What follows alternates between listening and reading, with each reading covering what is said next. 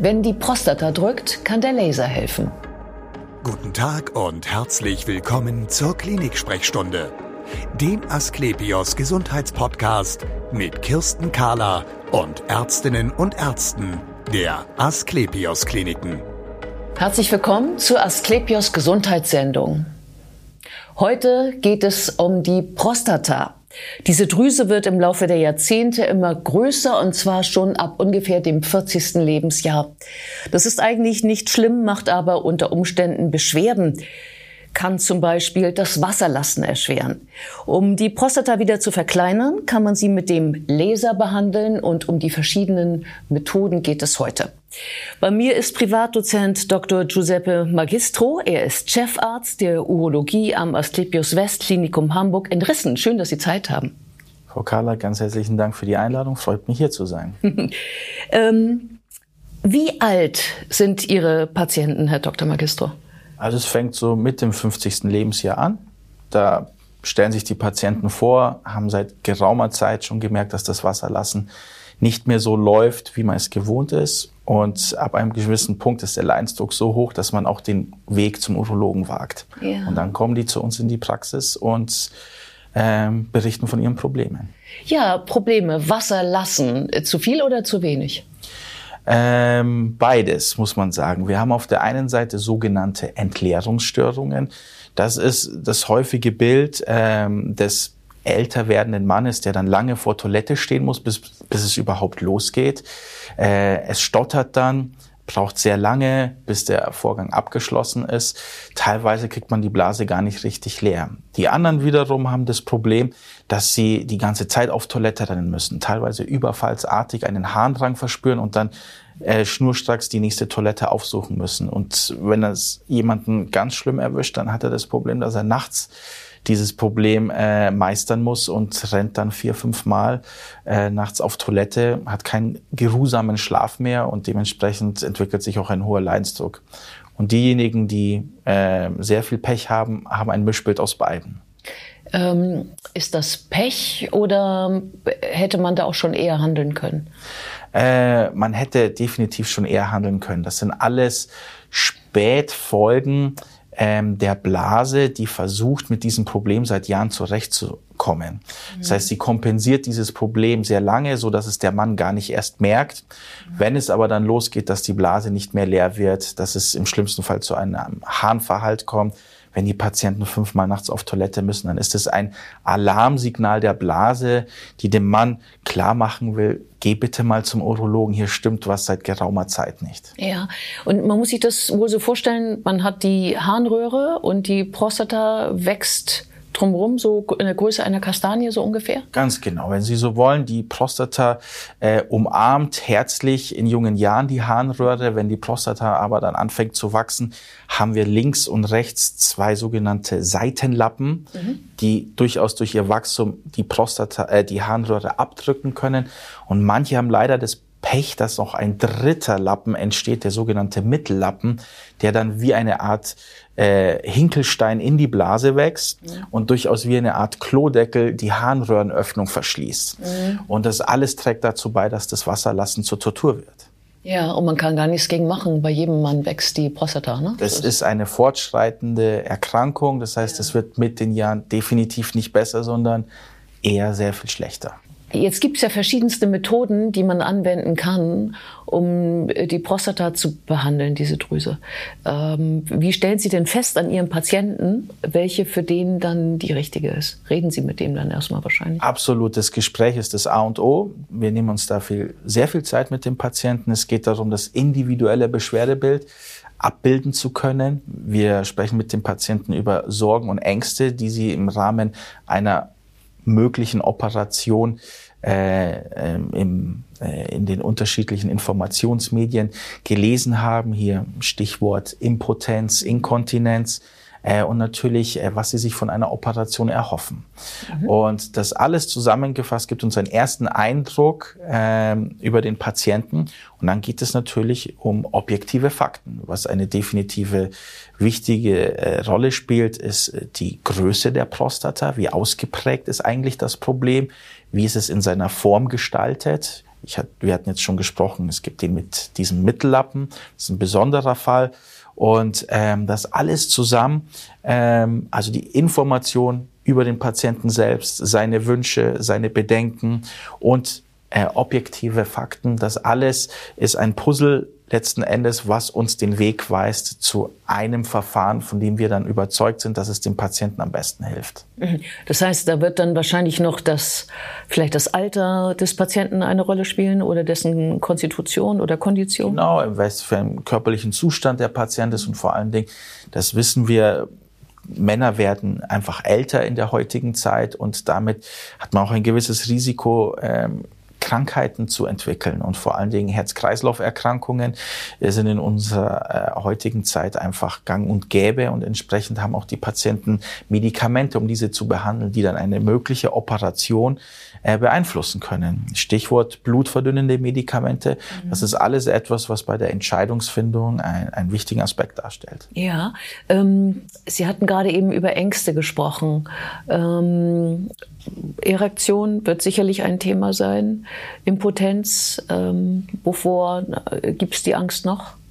Ähm, insgesamt geht es um das Thema sexuelle Gesundheit. Mhm. Männer möchten ein ausgefülltes Sexualleben haben, auch im hohen Alter noch. Mhm. Das ist ein ganz, ganz wichtiger Punkt, der über viele Jahre etwas vernachlässigt wurde.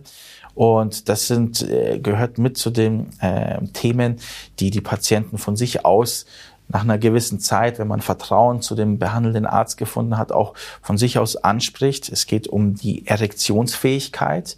Die wird durch unsere operativen äh, Verfahren eigentlich nicht beeinträchtigt. Wir sagen immer bewusst, so wie das vor der OP ist, bleibt es auch nach OP. Wenn es gut war, bleibt es genauso gut. Wenn es eher bescheiden war, dann wird sich auch daran nichts ändern.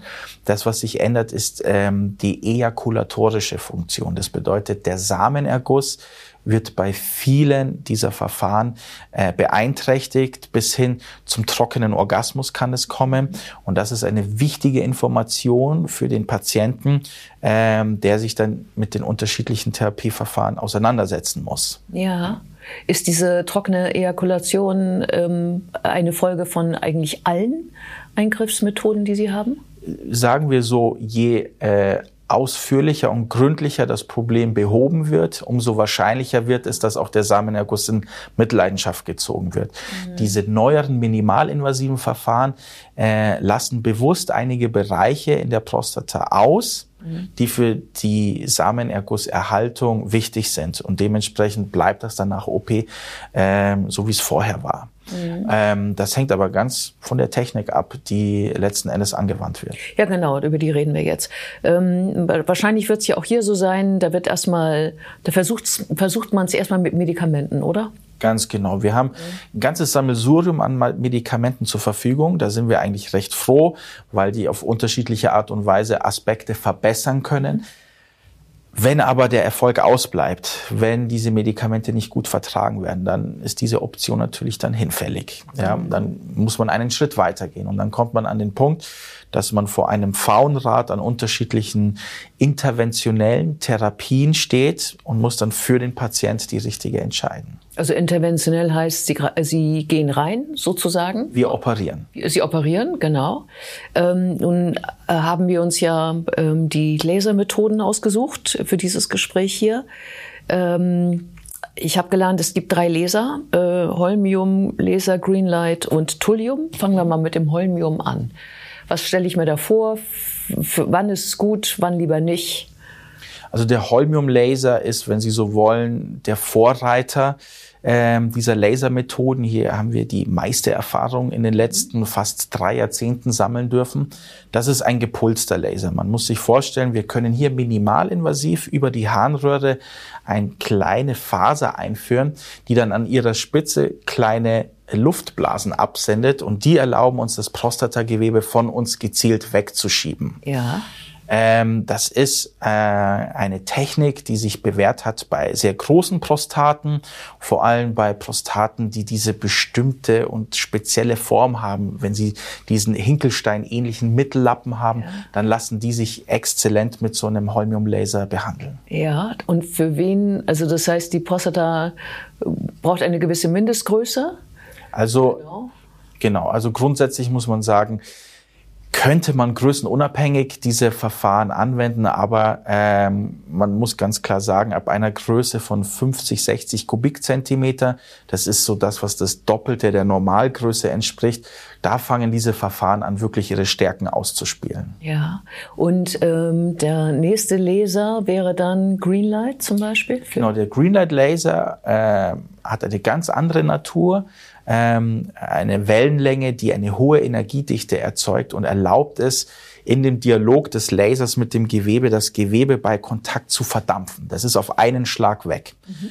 Und dieses Verdampfen ähm, ermöglicht eine exzellente Blutungskontrolle. In dem Moment, wo ein Gefäß beschädigt wird, sorgt die Laserenergie im gleichen Atemzug dafür, dass es verödet wird. Und ja. deshalb blutet es praktisch bei diesen Patienten nicht. Und dementsprechend haben wir das bei solchen im Einsatz, die vor allen Dingen wegen Medikamenten, also Blutverdünner ja. vor allen Dingen, äh, darauf angewiesen sind, für den Zeitraum der OP das auch nicht absetzen können, weil dadurch ein zu hohes Risiko äh, für einen äh, Herzanfall oder dergleichen bestehen würde. Ähm, die profitieren von so einer Greenlight-Laserung, weil sie ihre Medikation einfach weiternehmen können. Wir haben damit die Möglichkeit, eine sichere äh, OP durchzuführen, die ein ganz geringes Blutungsrisiko dann mit mhm. sich bringt. Sind die, ähm, wie lange bin ich da bei Ihnen eigentlich im OP-Saal mit einem dieser, dieser beiden Methoden? Also äh, grundsätzlich, äh, je nach Erfahrung des Operateurs, ist man da eigentlich sehr zügig mhm. äh, bei der Sache. Ähm, man muss ganz klar sagen, die Holmium-Laser-Enukleation ist sehr viel ergiebiger. Das heißt, die kann in der gleichen Zeit mehr Gewebe abtragen, als es ein Greenlight-Laser macht. Also dauert es länger mit dem Greenlight. Ganz genau. Ja, äh, wir haben ja noch einen dritten Laser zur Verfügung, Thulium. Ähm, der funktioniert anders ne, als die anderen. Der Thulium-Laser ist der dritte im Bunde, wenn Sie so wollen, hat auch eine etwas andere Wellenlänge als die anderen Laser. Und der ist darauf angewiesen, dass er in engen Kontakt mit dem Gewebe tritt. Er braucht die äh, Nähe, wenn Sie so wollen, und schneidet besser das Prostatagewebe, als es die anderen tun. Mhm. Und dadurch, dass er in diesem engen Kontakt ist mit dem Gewebe, erlaubt er es beispielsweise im Vergleich zu einem Holmiumlaser ähm, eine bessere Blutungskontrolle zu ermöglichen. Mhm. Und der bietet sich vor allen Dingen bei sehr homogen vergrößerten Prostaten an. Mhm. Also Sie sehen, wir haben drei Laser, drei unterschiedliche Wellenlängen und durchaus Patienten, die mehr von dem einen als von dem anderen Laser äh, profitieren und darum geht's uns bei der Beratung. Ja, und ähm, sagen Sie von sich aus, dass Sie diese drei Laser ähm, alle drei mit dem gleichen wie soll ich sagen, Wert betrachten? Oder ist es da so, dass man sagt, naja, äh, da bin ich der größte Profi drin, in den anderen bin ich auch Profi, aber da bin ich noch größerer Profi? Also ähm, das spielt in der Medizin allgemein eine große Rolle. Ähm, die Expertise des Operateurs mit einer technischen äh, Verfahren. Ja, das, was sie am häufigsten über lange Zeit schon praktizieren, damit werden die Ergebnisse am besten sein. Das ist definitiv etwas, was bei diesen Lasern durchaus auch eine Rolle spielt. Es gibt Zentren in Deutschland, die vornehmlich den Thulium-Laser nutzen, andere ähm, äh, sind überzeugter von Holmium-Laser. Also das ist wichtig auch für die Patienten, wenn sie in ein Beratungsgespräch mit dem Urologen treten, ihn bewusst fragen, womit haben Sie die meiste Erfahrung? Mhm. Das beeinflusst natürlich dann auch äh, die Wahl ähm, der operativen Technik und auch das Endergebnis. Ja, zumal Sie ja mit diesen Lasern nicht nur äh, die gutartige Prostatavergrößerung behandeln, sondern auch noch andere Dinge, auch bei Frauen, oder? Auch nicht nur bei Frauen, ähm, ähm, in jeglicher Hinsicht ähm, sind das, wenn Sie so wollen, mittlerweile Schweizer Taschenmesser geworden. Wir haben die Möglichkeit, äh, kleine Tumore im Harntrakt damit zu behandeln. Äh, Patienten, die äh, Steine entwickeln, können äh, mit unterschiedlichen Lasern behandelt werden. Patienten, die im Rahmen des Harntraktes äh, kleine Engstellen ausbilden. Wir sprechen von Strukturen, die können Sie ganz elegant mit diesen Lasern ähm, auch behandeln. Wir sprechen mittlerweile von einer äh, Laser Precision Medicine. Mhm. Das heißt, diese Laser erlauben uns in unterschiedlichsten Anwendungsmöglichkeiten wirklich Bestleistung zu erbringen. Vielen Dank für das interessante Gespräch. Herzlichen Dank. Und wir sehen uns wieder auf www.astlepios.com, auf Facebook und auf YouTube oder im nächsten Podcast. Werden Sie gesund.